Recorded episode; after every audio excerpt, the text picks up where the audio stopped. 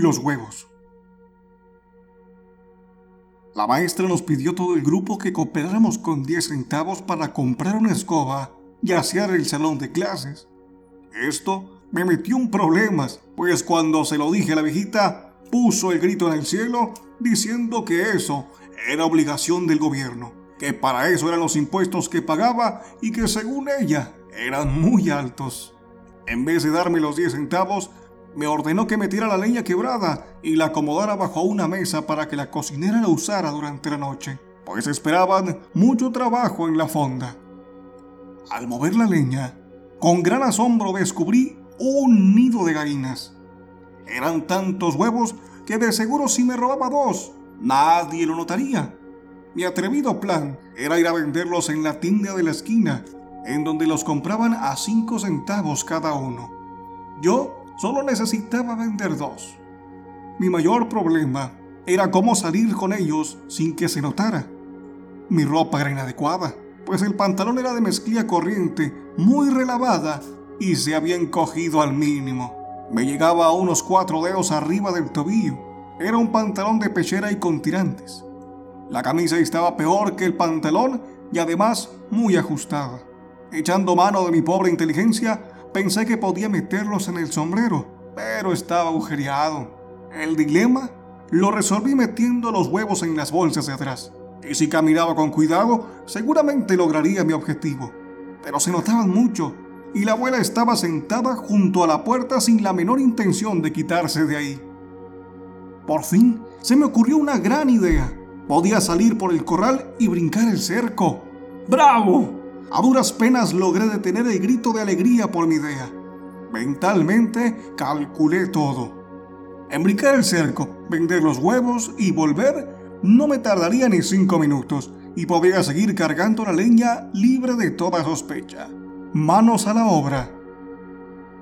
Brinqué el cerco, pero con tan mala suerte que fui a caer junto con mi preciado tesoro, a donde estaba sentado en el suelo un temible miembro de la otra pandilla el diablo, ni más ni menos que el temible diablo, el enemigo número uno de nosotros. Y para colmo, lo acompañaban otros dos asesinos, el pólvoras y el cobijas.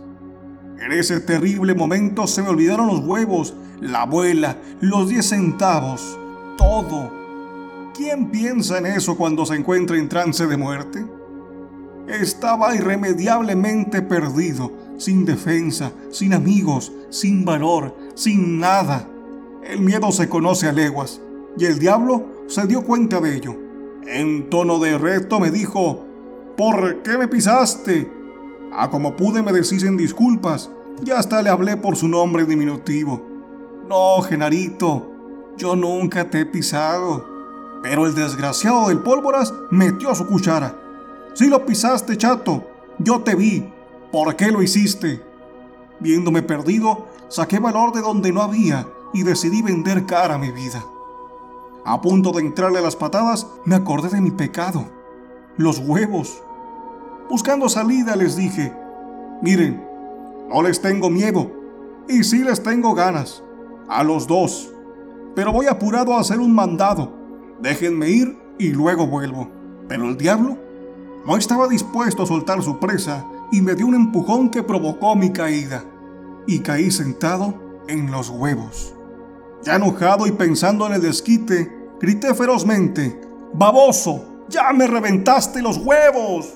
Metí las manos a las bolsas y saqué chorreando el contenido de los huevos por entre los dedos. Los muchachos se asustaron confundidos y corrieron a sus casas gritando, ¡El chato Moy se cayó! ¡Y se le reventaron los huevos! ¡Le está saliendo sangre! Entonces me di cuenta de que efectivamente tenía sangre en las manos. Ahora el susto fue para mí. ¿Sangre?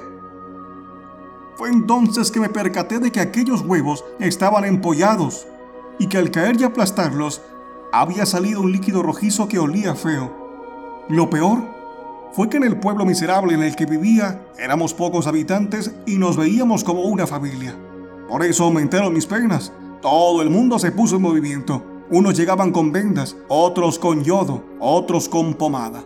Otros más decían que había que ponerme un torniquete por ahí. Ahí Dios mío, prefería que me echaran al diablo, a el pólvoras y a el cobijas juntos. Hasta el doctor llegó muy apurado. Hubieran visto la que se armó. Por supuesto que lo peor fue con la abuela, después de que se aclaró todo. Poco que le faltaba y luego que le hacía ganas. Me fue como en feria con la riata de cuero y con los trabajos forzados a los que me condenó. Y no conseguí los 10 centavos. Detalles como estos eran comunes en la vida diaria. Los mayores actuaban de acuerdo a su buen o mal criterio, más bien por este último. Mi abuela, chapada la antigua como buena representante del siglo pasado, afirmaba a pie seguro que el buen querer estaba en el buen castigar, de tal manera que cuando no me pegaban, creía que no me querían. No los culpo, ni a ella ni a nadie, por no querer correr el riesgo de que mis hijos me culpen cuando no comprendan alguno de mis actos. Todos somos producto de la época y de las circunstancias.